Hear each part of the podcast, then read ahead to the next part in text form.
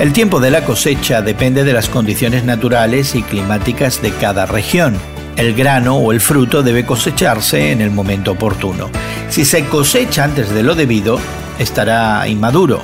Si es un poco más tarde, habrá grandes pérdidas de grano debido al desprendimiento natural.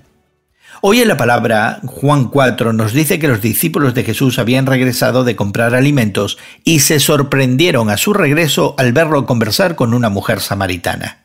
Ante tal sorpresa, Jesús redirigió su atención. Abran los ojos y miren los campos sembrados, les dijo.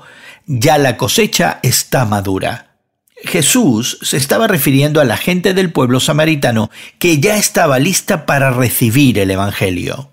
Interesantemente fue la mujer samaritana la que le habló a la gente del pueblo acerca de Jesús. Jesús sembró en su vida y ella sembró en la vida de otros.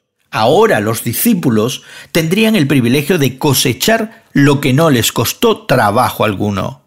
Y es que Cristo nos da la oportunidad para sembrar en la vida de otros y guiar a personas a una relación con Él. El Señor continuamente trae personas a tu vida. Algunas relaciones son a corto plazo y el contacto es muy breve. Otras relaciones son a largo plazo y puedes caminar con esas personas a través de los altibajos de la vida por muchos años ya sea a corto o a largo plazo, prepárate para sembrar y cosechar según la dirección del Señor.